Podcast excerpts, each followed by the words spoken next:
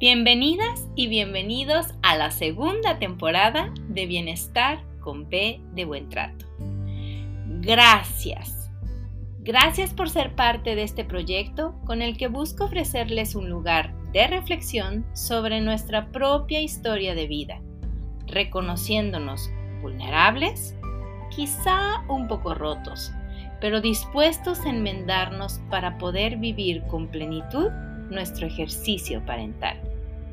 Yo soy Traudy Ávila Schlotfeld, mamá de un pequeño, bióloga de profesión, doctora en ciencias con especialidad en neurobiología celular y molecular, diplomada en parentalidad, apego y desarrollo de la infancia, activista por la infancia y promotora de los buenos tratos en la infancia. Comenzamos.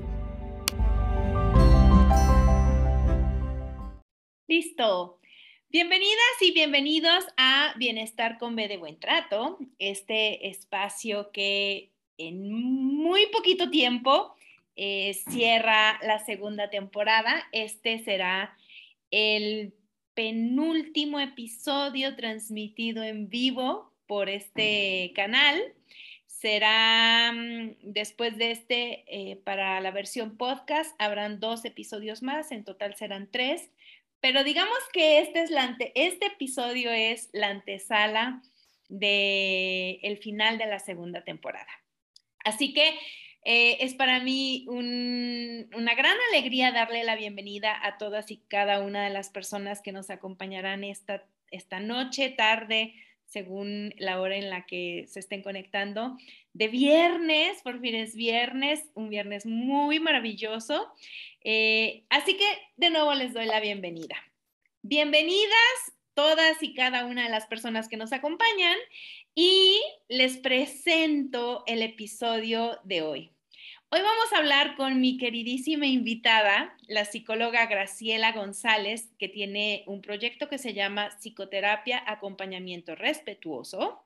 Vayan y búsquenla en Facebook y suscríbanse a su fanpage.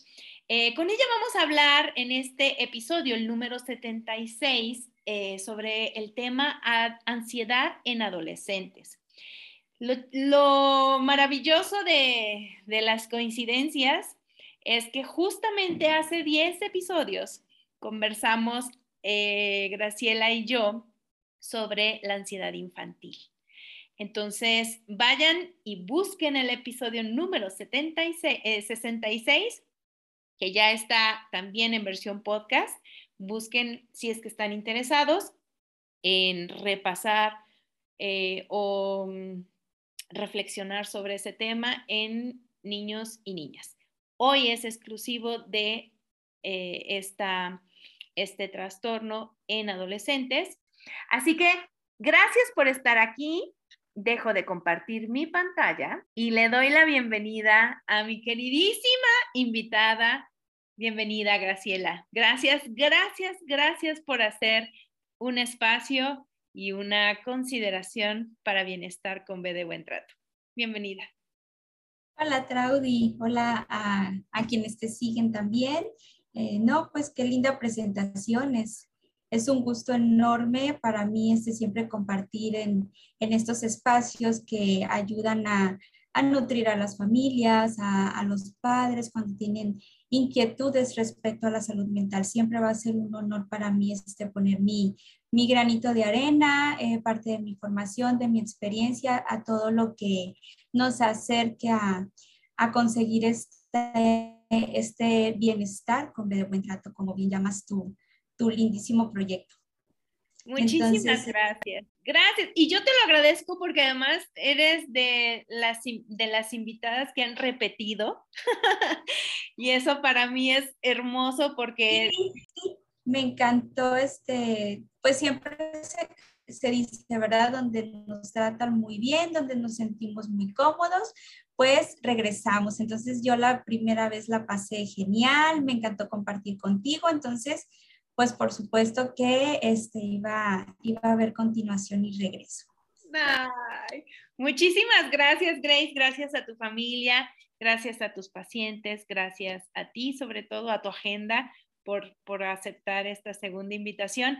Y la verdad es que el tema de la ansiedad la, la, la, podemos ver desde muchas aristas, tal y como vimos en el episodio anterior, bueno, en el anterior en el que tú y yo estuvimos juntas hablando sobre este tema. Y a mí, siempre recordando que estos temas son delicados y que pues se tratan con la mayor sensibilidad y con el mayor respeto para invitar a los adultos que acompañan estos, en este caso, estos adolescentes, a ir viendo esas banderitas rojas, ¿no? Y atendiéndose con las personas indicadas para que estas personas canalicen con las personas profesionales de la salud mental, que son las indicadas o los indicados. Así que, bueno, cuéntanos antes de que pasemos al tema, cuéntanos de ti nuevamente, por favor, Graciela, preséntate si tienes algún proyecto, además de este de, de acompañamiento, este, dónde te podemos contactar, si das consulta privada, todo lo que necesitemos saber de Graciela, por favor. Claro que sí, Traudy. Este, bueno, pues como bien comentas, mi espacio en Facebook es Psicoterapia Acompañamiento Respetuoso. Instagram estoy como eh, Grace González, psico. No uso tanto Instagram, es más probable que reciban una respuesta este, más inmediata en Facebook, en psicoterapia acompañamiento respetuoso. Entonces, yo soy Graciela González, soy psicóloga infanto este, parental.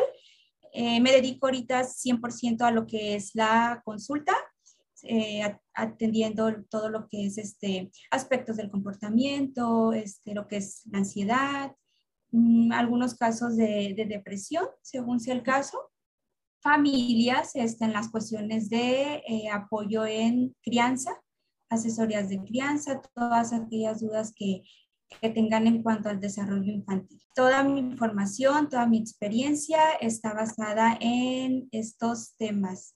Entonces, como les comentaba, es a esto a lo que me dedico, mi experiencia, mi información, pues este, está dentro de, de este ámbito. Eh, he tocado también la parte educativa, pero este, pues ya ahorita más concretamente es la atención psicoterapéutica, infanto-parental. Qué bonito. Y justamente por eso este espacio reflexivo está íntimamente relacionado con esto que tú haces y que haces muy bien. Ah, muchas gracias. Sí, en realidad este, pues he acompañado muchos lo que es niños, adolescentes con casos de ansiedad, eh, que es el tema que nos compete hablar hoy. Eh, tú lo comentaste perfectamente bien, eh, requiere de mucha sensibilidad, de mucha validación, cero culpabilización, no agregar más catástrofe a una mente que ya trae bastante adversidad. Entonces, eso es, e, e, ese es el mensaje en, el acompañamiento a, la ansiedad, la validación, la sensibilidad, este, descartar la culpa, el mostrar panoramas que vayan siendo este, un poquito y pues en realidad mm, no un poquito, sino más este, clarificados para los, para quienes están este, pasando por este padecimiento, ¿verdad? Entonces, iniciamos hablando qué es la ansiedad. La ansiedad, este, la Asociación Americana de Psiquiatría la, la define como una respuesta anticipatoria a una amenaza futura. Una ansiedad que es funcional vendría siendo esta su, lo que es, o sea, su definición. Ya un trastorno de ansiedad ya es muy excesiva esta, esta respuesta es estar muy, muy este, con la rumiación mental, eh, pensando lo peor, la catástrofe está ahí, este, muy latente. Hoy nos vamos a centrar en el adolescente, que sabemos que pasa por una, pues por un cambio a nivel cerebral, a nivel físico, por muchos este, muchos cambios, entonces va a estar centrado hoy en los padecimientos de ansiedad en adolescentes. Esa es su definición. Este, Todos manejamos ansiedad, en algún momento llega a ser, como les comento, funcional, eh, nos ayuda a veces a organizar, a prepararnos para, eh, como hoy yo que tenía el, este live, a lo mejor este se manifestó ahí mi grado de ansiedad este funcional en la medida normal, pero ¿qué pasa con el adolescente? El adolescente puede llegar a manifestar eh, lo que te comentaba anteriormente, dos categorías que se ve muchísimo en la edad entre 12 y 18 años, que es lo que consideramos este, el transitar adolescente. Se presentan dos categorías de ansiedad, que es el mutismo selectivo y la ansiedad social. ¿Qué es el mutismo selectivo?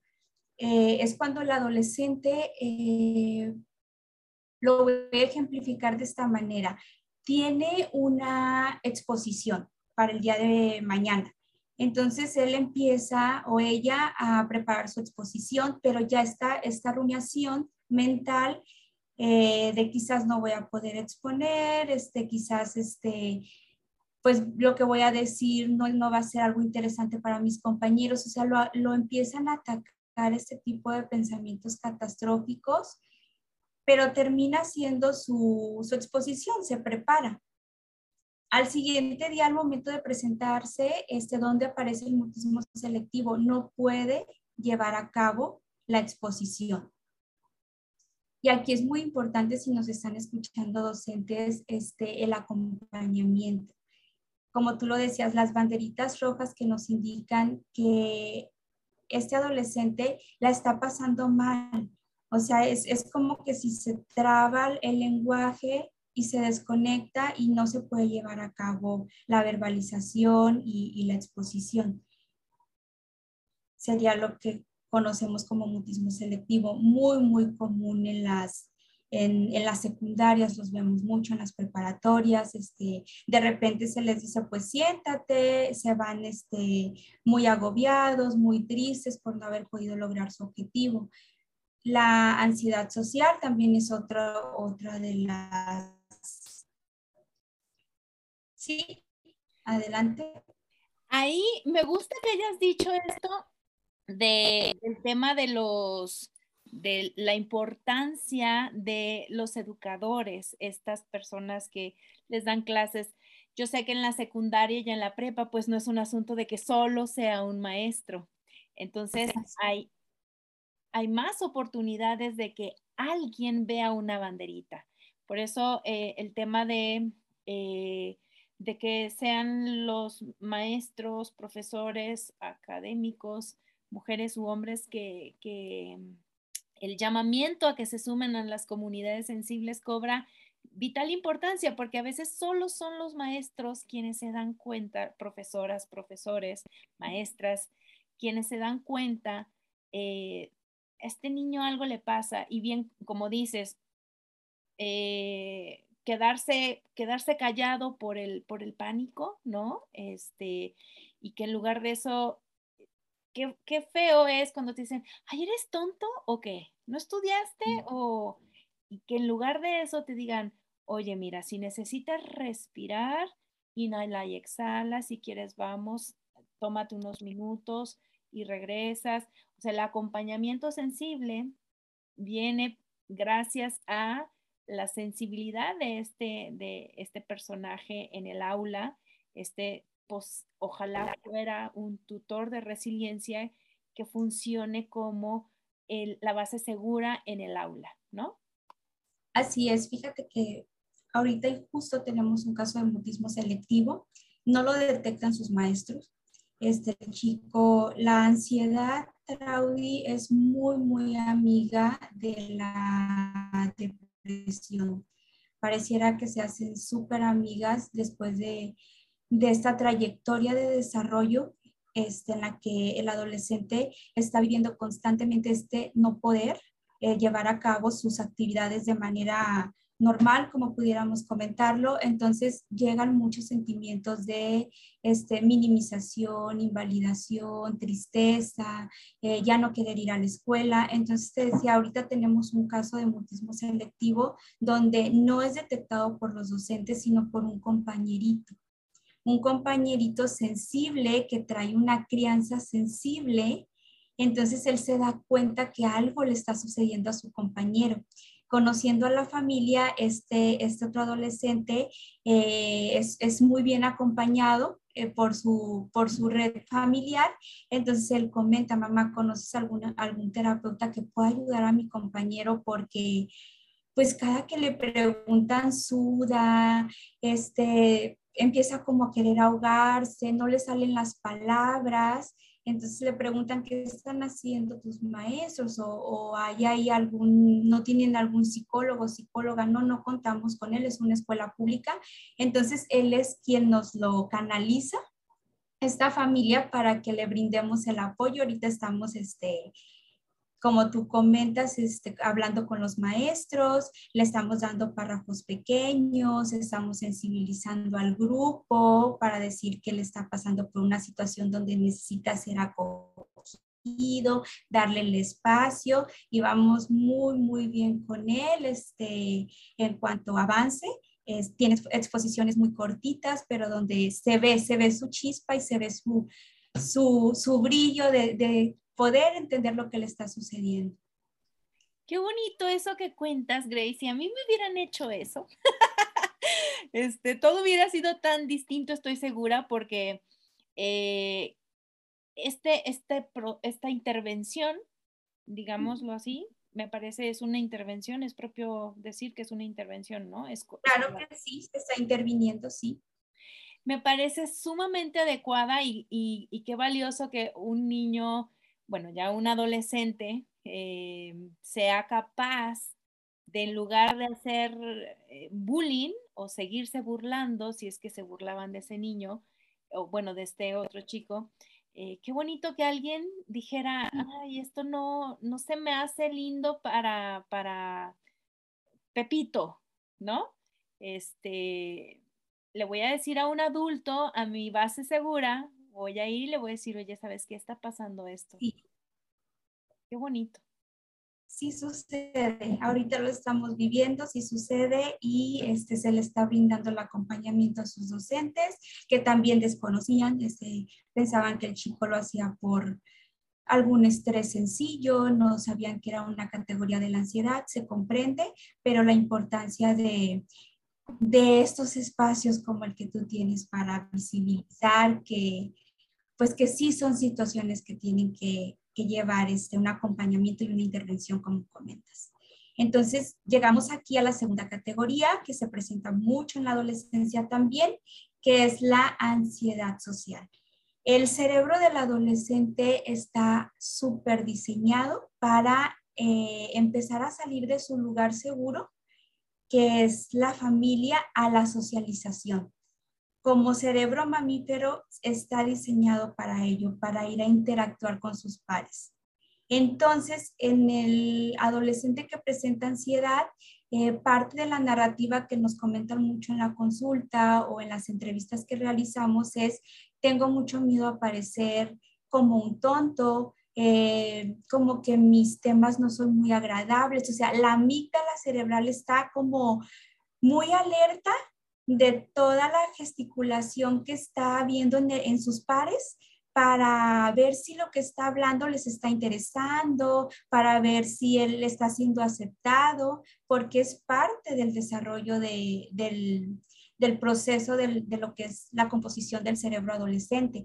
Entonces, muchas veces no quieren salir, este, empiezan a somatizar bastante cuando son reuniones familiares, cuando son reuniones con los pares, este, presentan colitis, gastritis, eh, sudoraciones, palpitaciones que llamamos taquicardias. Se viene una sintomatología muy amplia que los padres dicen es que lo hace cada vez que vamos a socializar, cada vez que vamos a estar en un grupo. Aquí es importante recalcar que se da más cuando son pares más que estar entre los adultos, eh, se da más cuando van a estar con chicos y chicas este, que son de su misma edad, porque tienen este temor a cómo van a ser vistos. Qué difícil, de verdad es que a veces no nos ponemos a pensar, ¿me, ¿me escuchas? Sí. sí, te escucho perfecto y te veo perfecto. Genial. A veces no nos pone, no nos, no nos tomamos un minutito para pensar cómo el otro lo está pasando. Y es que a lo mejor junto con, con, con, estas cosas que decías de colitis, gastritis, sudoración, taquicardias, también me imagino que debe ser súper difícil conciliar el sueño. Eh, y, y, en, y, cuando trastornamos eh, nuestro ciclo circadiano asociado al vigilia, este, sueño, realmente no, no, no valoramos que dormir bien o dormir muy mal, incluso hay personas que tienen trastornos del sueño muy severos, pueden morirse en cuestión, creo que en una semana, porque no estamos diseñados para no dormir. Entonces, ¿cómo le hacen estos adolescentes con todos los cambios que están sufriendo, no solo en su cerebro, sino en todo su cuerpo? Esto que dices que salen de su lugar de seguridad en la familia para ir a encontrar en sus pares la aceptación y sentir pertenencia, es un proceso muy duro. Y a eso sumarle que el chico a lo mejor no duerme bien o que duerme muy poco, más todo lo demás, de verdad, de verdad. Gracias por existir, Grace, y gracias por a, todas las personas que acompañan a niños, niñas y adolescentes eh, para intentar hacerles más funcional y más plena su vida.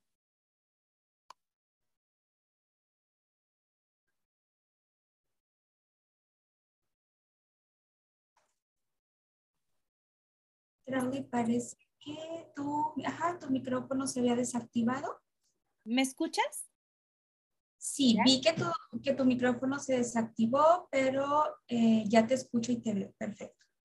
Maravilloso. Entonces, te decía que qué difícil eh, camino tienen que transitar estos adolescentes con todos estos cambios tan, tan propios del, del, desarrollo, pero que cuando están asociados con algún trastorno, como tú decías, bueno, es que la ansiedad es positiva porque nos, nos, nos, ah, nos moviliza, ¿no? Nos pone en acción, pero cuando ya es un trastorno, ya no es, o sea, eso ya puede volverse patológico y en ese sentido, eh, qué dificultad, ¿no? Ciertamente, este, el sueño de los adolescentes es muy importante, qué bueno que lo tocas. Es, a veces son muy regañados porque en este cambio que hay, ese, como comentas, tan completo de cerebro, cambios físicos, eh, hormonas por ahí participando, ellos tienen la capacidad para durar este, muchas horas despiertos durante la noche. A lo mejor si traían una rutina de que lo dormías este, cuando era más pequeño a las 8, 9 eh, de la noche, en este cambio que hay, tienen la capacidad de dormirse más tarde. Parece ser que la melatonina por ahí este, está un poquito más activada y eh, muchas veces son regañados porque quieren que con esa misma prontitud que se dormía antes, este, se duerma ahora. Y sus horarios, este, también para levantarse, por lo mismo de la melatonina que, que está un poquito más activada y se duermen más tarde, en la mañana les cuesta mucho trabajo despertarse y si te fijas, pareciera que las escuelas no están como a la par con su desarrollo porque sus horarios de entrada son muy, muy tempranito. Les ponen horarios de 7 de la mañana, de 6 de la mañana, que no competen mucho con, con lo que están pasando en, a nivel desarrollo cerebral. Entonces, también, como comentas, qué complicado es para un adolescente estar despierto, pero no estar despierto tranquilo, a lo mejor disfrutando de una lectura, de una conversación o de un pensamiento de que al siguiente día va a conversar y la va a pasar bien con los amigos, no, sino que en un trastorno de ansiedad esta, esta vigilia está llena de sintomatología. Están este, queriendo que no se llegue la mañana, eh, esperando el mensajito de que se cancelaron las clases, el malestar por ahí este, de dolorcito de cabeza, de dolorcito de estómago. Y aquí lo triste es que lo pasen en silencio, Traudy. Aquí la, la invitación es a que los papás, papá, mamá, este, cuidadores, no se queden nada más con la visión física nos dice el doctor Daniel Siegel, no te quedes solamente con la visión física de lo que le está sucediendo a tu hijo, este, que le duele la cabeza y lo llevas al pediatra y no hay causa aparente, no. Entra a conectar con él, métete a su mundo emocional, métete a su mundo interno, qué está sintiendo, dónde lo está sintiendo, qué le está incomodando, cómo la está pasando en su contexto. O sea, no quedarnos nada más con esta visión física corta, sino vamos también a lo que es la introspección. Eso es súper importante. Digo, si ya hemos descartado eh, todo este tema, digamos, médico, ¿no?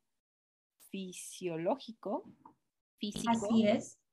Eh, es que las emociones, ese es uno de nuestros grandes problemas y es uno de los grandes temas asociados al bienestar que se escribe con B de buen trato, porque las emociones son importantes. Eh, las emociones que no se nombran van haciéndose unos ogros, unas bolas enormes de nieve, ¿no? Que sí o sí en algún momento nos van a atropellar y realmente nos pueden atropellar la vida, ¿no? Pero qué importante es que, bueno, que ya atendimos toda la cuestión eh, física, fisiológica, no hay respuestas, ok. ¿Qué tal? ¿Cómo vas con las emociones? Y yo siento que cuando alguien se te acerca en cualquier etapa de la vida, pero eh, hablando de la adolescencia, en la adolescencia, que alguien se te acerque de manera sensible, te escuche, te valide, o sea, existo, sí, me veo, sí importo, sí pertenezco. Es solo eso, yo siento que hace una, una, una disminución en, el, en todas estas sintomatologías. Totalmente si los papás este, que tienen en el escenario, en su sistema familiar, un adolescente, eh, se dan a la tarea de realizar las conversaciones, todavía nos empezamos a dar cuenta que las disfrutan bastante. Mi hijo tiene 14 años y yo veo cómo disfruta eh, el comer juntos, el desayunar juntos, pero el conversar, o sea, el ser escuchado, el ser visto, el contarnos todo lo que le ha sucedido, cuestiones de los amigos. El tema principal son sus amigos, este, como bien sabemos, es, está muy, muy a la alza en los adolescentes, este, sus pares. Entonces, interesarnos en, en la escucha activa, en, en la parte emocional, en cómo, en ver lo importante, porque de repente traemos como un vínculo de apego en el que hemos trabajado muchísimo porque pues hay mucha información de, de, crianza en pequeños. Entonces te hablan muchísimo del apego y yo siempre les comento, no lo descuides porque has trabajado tanto para que tu vínculo de apego sea seguro, entonces porque ya lo ves más grandecito y más desarrollado, desarrollada, eh, de repente como que lo sueltan, sueltan esta nutrición y eh, es que ya lo veo que se aparta más, es que ya lo veo que quiere su espacio, es que ya lo veo que prefiere a sus amigos que a mí, pero eso no nos, que no nos dé pie para, para soltar este, todo lo que hemos trabajado para un vínculo de apego seguro. Todavía síguele dejando ese mensajito de que si te necesita, ahí vas a estar. Si quiere platicar de algo donde tenga dudas, ahí vas a estar. Eh, si quiere escuchar o compartir una lectura contigo, ahí vas a estar porque sí lo siguen necesitando y sí lo siguen disfrutando muchísimo. Entonces yo siempre les comento todo lo que has trabajado para lograr tu vínculo, síguelo nutriendo y sigue constante en ellos porque pues a fin de cuentas están transitando una etapa complicada donde como papás te siguen necesitando siempre. Me gusta que hayas dicho eso. Justamente em, estaba buscando porque no me acuerdo muy bien siempre de los números de episodios, pero en el episodio 17 de la primera temporada justamente tuve también el honor y el placer de tener como invitada a Luz del Carmen Aguilar, este, ah, creadora del Centro eh, Casa, em, Casa Integrativa, de Potencial Humano. Ajá. Ella, eh, y, está recién abriendo sus puertas, eh, así que ojalá, eh, si viven en Nayarit, pueden, pueden ir a casa. Este, y si quieren escuchar el episodio, el episodio número 17 está también en el YouTube, está aquí en, en, en la lista de la temporada 1, es el episodio 17. Eh, y hablamos justamente sobre acompañando a adolescencias, promovemos bienestar, porque justo eso, ya los vemos pues más fornidos o las mujeres más desarrolladas, este, etcétera, y, creemos que ya, ya ahí se acabó la cercanía, la empatía, la, la benevolencia, ¿no? Y la realidad es que yo recuerdo que una de las tantas frases es, el apego se, construye, se forma, pero es hasta que te mueres, ¿no? Totalmente. Y entonces, eh, dime. Sí, adelante. Adelante, Claudia. Eh, me parece que recordar y voltear a ver a nuestros adolescentes y decir, Luz nos comentaba en aquella ocasión, bueno, eh, vernos a nosotros, es una oportunidad incluso de trabajar estas historias que tenemos, estas, estos baches que podríamos tener. Digo baches porque son agujeros que medio llenaron con algo, en el mejor de los casos y, en muchos otros casos el agujero nada más le hemos puesto encima una, una alfombra este, y es la oportunidad de ir a, ajustar estos anteojos para, para, ver mejor con el alma a nuestros chicos y chicas que de entrada la tienen compleja porque esta frase de, uh, cuando sea adolescente, se va a poner difícil la cosa, ¿no? Entonces, es muy importante, qué bueno que, que destacas esto de, son adolescentes, seguimos, seguimos siendo parte importante de su vida, seguimos construyendo los pilares de, estos humanos en construcción. Así que eh, no porque los vemos grandotes y que se vuelvan contestones o, o, aislados, no significa que no nos necesitan. Y eso me lleva a recordar una frase en la crianza respetuosa que, perdón, no recuerdo quién la dijo, ni, ni la voy a decir textual, pero algo que decía, este, mm, cuando más difícil eh, está tu hijo es cuando más te necesita. Sí, quiéreme cuando menos lo merezca, porque es cuando más te necesito. No recuerdo tampoco quién la dijo, pero sé que por ahí va. Sí, a ti te salió mucho mejor. Yo nada más me quedo siempre con, lo que mi cerebro alcanza a comprender. Es que fíjate que la repito muchísimo, o sea, porque pues llegan, llegan este papá y mamá con, es que está muy rebelde y este es otro, síntoma que qué bueno que lo, que traes a, este, a participar esta frase porque la irritabilidad es otro de los síntomas que nos, que nos dicen que a lo mejor este, estamos transitando por una, una ansiedad, un trastorno de ansiedad eh, y donde el adolescente este, como que no siente la confianza de, de, comentar qué le está pasando. Entonces llegan comentando es que está muy rebelde, es que le hablo y todo le enoja. Entonces cuando ya hacemos la exploración, pues sabemos que hay emociones ahí participando que no son nada, nada agradables porque pues sí, la, la ansiedad llega a ser muy limitante, Traudy, llega a ser una, una, un conjunto de sensaciones para nada este, agradables. Entonces ya cuando, cuando sondeamos y, y, vemos pues por todo lo que está sucediendo, por todo lo que está pasando, perdón. Entonces es cuando decimos, entiendo por qué estás tan molesto, porque estás pasando solo, no, estás, no hay quien te acompañe en este sentir. Entonces se abre, como dices, esa oportunidad de crecimiento también para los padres. Se abren tres adolescencias incluso. Cuando va papá y mamá, este, se recuperan tres adolescencias y eh, pues termina siendo esta oportunidad tan grata, tan bonita de crecimiento para un sistema familiar. Uy, fíjate que en algún momento em, creo que esto de los sistemas familiares me han perseguido y me parece muy bonito. No, no tengo la formación para hablar sobre sistemas familiares, pero me suena precioso eh, y me encantó esto que dijiste, que cuando llega la familia son tres adolescencias las que llegan a recibir el bálsamo de los buenos tratos, de la sensibilidad, del apego seguro, de la resiliencia, ¿no?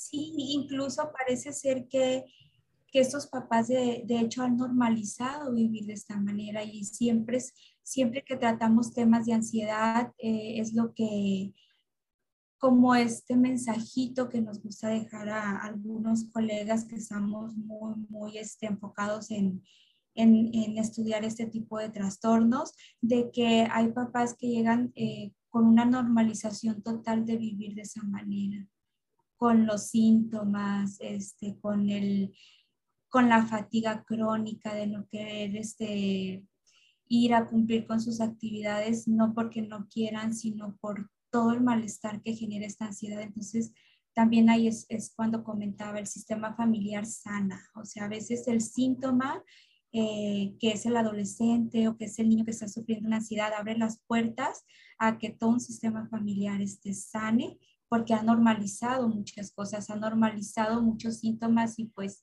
no es agradable vivir de esa manera. Entonces es otra, otra de las invitaciones que hacemos, este, si sientes esa fatiga, ese desánimo de pararte en el día a día, revisarnos, acudir a un profesional, porque se puede vivir de una manera distinta, se puede vivir con una mejor salud mental. Y sabes qué es lo que pienso que esto que dijiste eh, muy al principio, la ansiedad es muy amiga de la depresión. Y si combinamos estas dos cosas, podríamos tener un signo de igual intento de suicidio, ah. ideación suicida o el suicidio consumado. Y eso es, digamos que es, todas las banderas rojas estaban ahí, no hubo nadie que las viera y, al final tenemos un desenlace pues em, catastrófico. Así es esta ecuación es totalmente eh, perceptible en, en, casos este, donde tenemos este final catastrófico que comentas.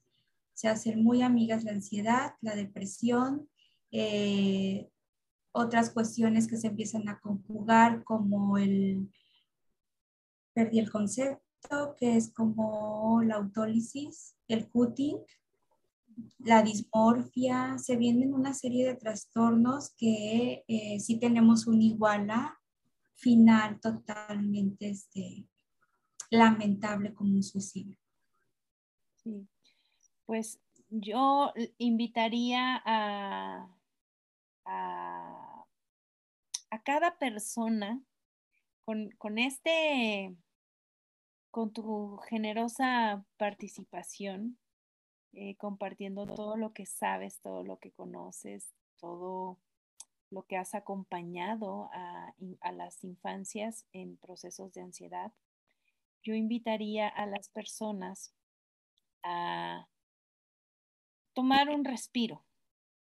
Eh, creo que el primer paso para reconocer las banderas rojas es hacer una pausa. Eh, justamente uno de los episodios de, la, de esta segunda temporada con otra chica em, compañera activista fue con este Andrea Gallegos y hablamos sobre Momo y Casiopea como activistas por la infancia y hablamos del tiempo. de lo importante que es sentarse, hacer pausas y conversar. Esto que tú haces con, tu hijo adolescente es tan valioso porque da la oportunidad de ir eh, eh, construyendo, co-construyendo, aunque ahora más en su cancha, pero no dejamos de estar ahí, eh, irle pegando los ladrillos a esta casa de bienestar, ¿cierto? Que a final de cuentas es nuestro mayor proyecto, ¿verdad? Esta casa, estos ladrillos, estas bases seguras, la familia, eh, nuestros hijos como el proyecto principal.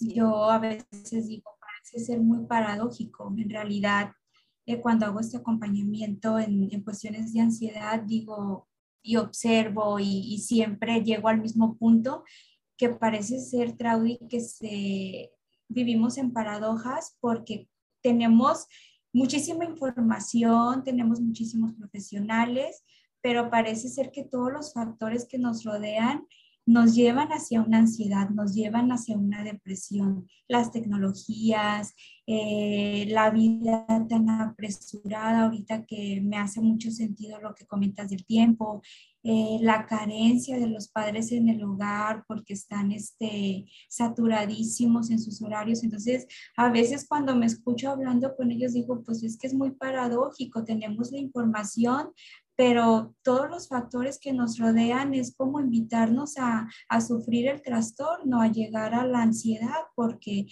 pues no nos acompañan este, políticas públicas, redes que nos lleven hacia, hacia un bienestar, como tú lo comentas, hacia gozar de una salud mental. Para el papá a veces la mamá es muy complicado que no sé, tener el tiempo, las palabras, el acompañamiento, aunque se lea un manual completo, pero la mente está como en paradoja. Sí, exactamente. Y, justo cuando, cuando llegan esas paradojas, como tú dices, es cuando desorganizamos. Y si no hay alguien que reorganice, entonces vienen otros conceptos mucho más complejos. ¿cierto? Híjole, Grace, ahorita que, sonó este, este, ah, el sonido de fondo, volteé a ver y ya llevamos 44 minutos. Se me fue súper rápido, pese a que el tema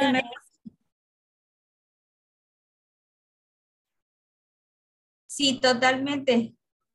Y, no creería que llevamos los cuarenta y tantos minutos ni yo, pensé que eran algo así como 20.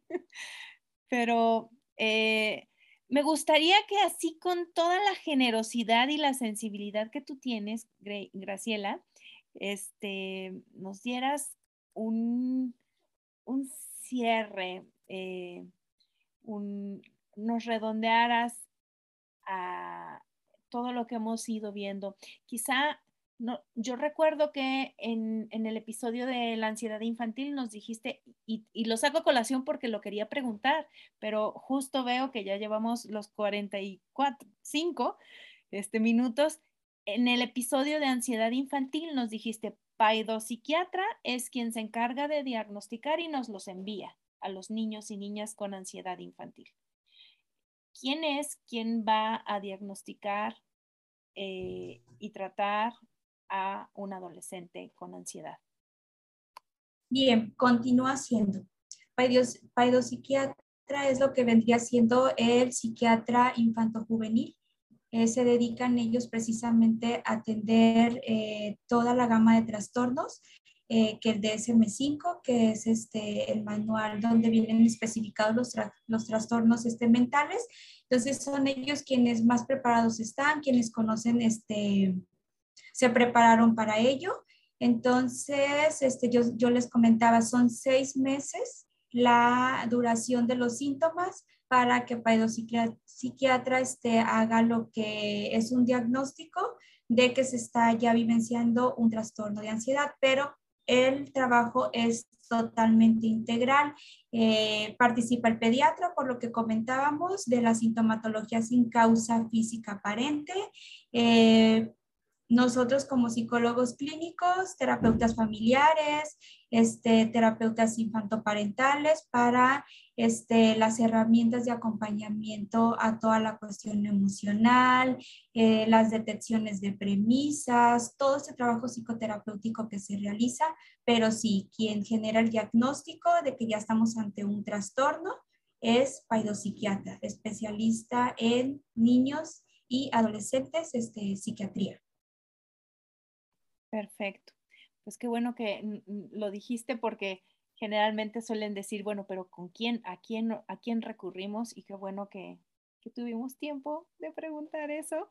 Este, muchísimas gracias, Grace. Antes de irnos, me gustaría eh, que la gente sepa nuevamente en dónde te podemos encontrar. Tu página, tu fanpage de, de Facebook es psicoterapia, acompañamiento respetuoso. Estamos por acortarle el nombre porque ese vendría siendo como nuestro eslogan. Es una, una, psicoterapia totalmente con enfoque respetuoso. Eh, siempre estamos este, tratando de formarnos con los últimos estudios eh, que respeten todo el desarrollo infantil, juvenil y es es el lugar donde pueden tener este, una, una respuesta más, más oportuna, más rápida, porque es donde me manejo un poquito más. Facebook. Entonces, es psicoterapia, acompañamiento respetuoso, tal como lo, lo escribes al principio de la presentación. Perfecto. Entonces, bueno, nos vamos, nos vamos a ir despidiendo, no sin antes recordarles. Paido Psiquiatría es eh, en, un diagnóstico integral, en un eh, acompañamiento integral, eh, el, terapeuta familiar o la psicóloga clínica, como es tu caso, hace el proceso de intervención, ¿no? Así. escolar. Es, es, es, que eso es tan importante, de verdad. fórmense, acérquense a personas como Grace, eh, acérquense a instituciones como activistas por la infancia, em, porque de verdad que eh, no hay forma de voltear a ver a un niño o niña o adolescente si no vemos la ecología relacional de ese niño. Y si, y si no hacemos este tipo de intervenciones, ese niño o niña o adolescente puede pasarla muy mal eh, pues no solo en la época de adolescentes, sino también siendo adultos o adultas. Eh, de verdad, esto, eh, Grace hablaba sobre la amígdala, la amígdala cerebral, en donde estos adolescentes están viendo este, esa mirada, con esa mirada me está diciendo que no me acepta, ¿no? Porque eso es lo que, lo que sienten. Este, y, de verdad esto del aislamiento o de la ansiedad social y el mutismo selectivo, cuando no acompañamos, cuando no solo no acompañamos, es que antes de acompañar debe de haber el proceso de visibilizar, ¿no? No me ven. Así es. Sí, es muy importante este, pronunciar esta parte que es observar cómo el adolescente está respondiendo a sus desafíos. Si lo está haciendo, si mejor no quiere hacerlo, porque qué está sintiendo. Era la invitación que comentaba, no solamente quedarnos en la parte física, el pediatra me dijo que no tiene nada, así de que pues vete a la escuela, ¿verdad? No sé cómo está respondiendo a sus desafíos de cada día, qué está sintiendo, irnos más a la parte de la conexión y las emociones. Eh, tenía otra chica que eh, comentaba, no estoy entrando a mis clases de matemáticas y no pienso entrar porque cada vez el maestro, su dinámica de en matemáticas es preguntar, es mediante la pregunta. Entonces, ella pasando por una situación de ansiedad social, cada vez que sabía que se acercaba el momento de la pregunta, se llegaba a este mutismo selectivo y pues las carcajadas de los compañeritos. Entonces, es muy importante la ecología que comentas, el trabajo que estamos haciendo con este chico de mutismo selectivo, conlleva todo. Se está tratando la familia, se están tratando sus docentes y se está haciendo sensibilización con sus compañeros de grupo. Entonces son, son aprendizajes que les acompañarán para toda la vida, para ellos acompañar a sus, a sus posteriores compañeros. Y yo con eso cerraría. Antes de irnos, diría gracias a la familia que, em, que crió a este niño, que fue capaz de decir, la está pasando mal, ayúdenle. Así que gracias por el trabajo tan valioso que hacen con su pequeño, bueno, con su adolescente y que han hecho a lo largo de la vida, porque digo, esa es una pequeña parada en un pit que, que es la, la, gran carrera de, pues de la vida, de, de criar a, un, a nuestros hijos, hijas o hijes. Así que muchísimas gracias, Grace, por estar aquí.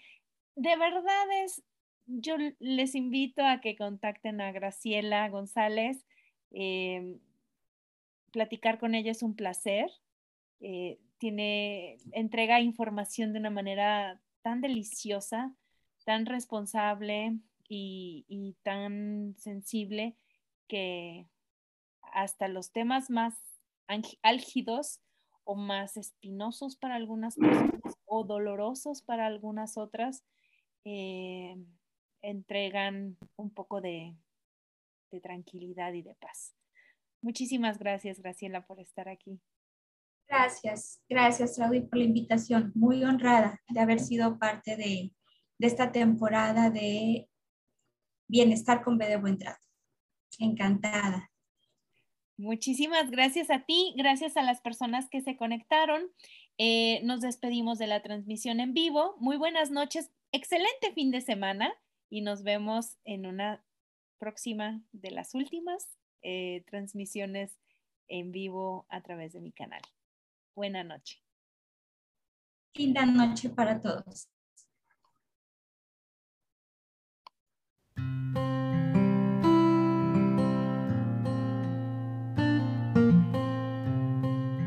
Gracias por acompañarme en esta nueva emisión de Bienestar con B de Buen Trato. Les espero en el próximo episodio.